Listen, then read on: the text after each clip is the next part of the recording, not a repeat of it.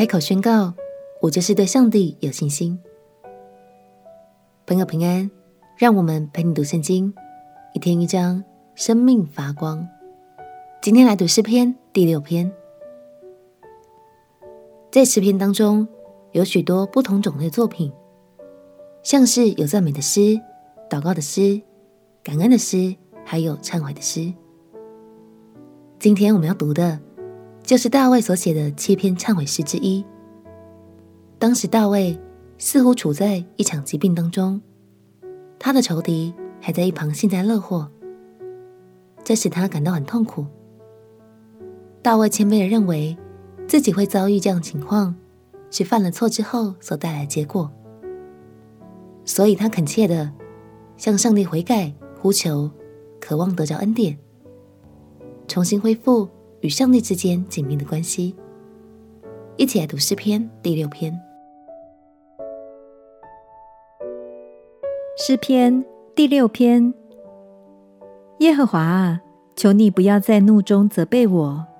也不要在烈怒中惩罚我，耶和华啊，求你可怜我，因为我软弱。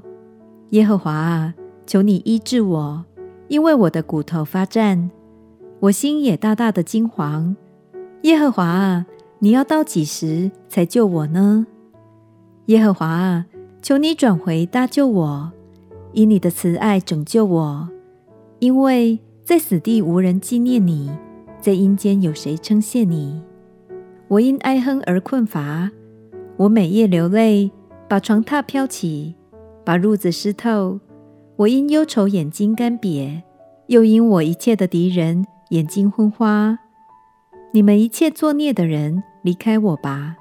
因为耶和华听了我哀哭的声音，耶和华听了我的恳求，耶和华必收纳我的祷告。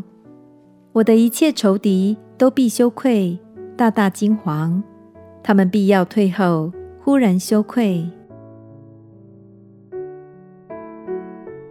虽然我们不晓得当时到底发生了什么事，才让大卫陷入痛苦与不安，但无论如何，大卫都一心寻求神的恩典与怜悯。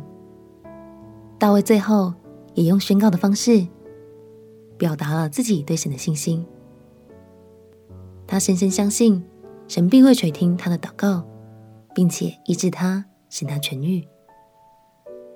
亲爱的朋友，话语的宣告是带有能力的哦。如果你也正处在疾病当中，鼓励你，今天就来到神面前，并且凭着信心开口宣告，相信神的医治会临到，他也必垂听你的恳求，亲自安慰你。我们一起祷告。亲爱的耶稣，你医治了我的疾病，挪去了我的伤痛。谢谢你与我同在，并且加给我丰盛的怜悯与恩典。祷告奉耶稣基督的圣名祈求，阿门。祝福你，在神的话语中得着信心与力量。陪你读圣经，我们明天见。耶稣爱你，我也爱你。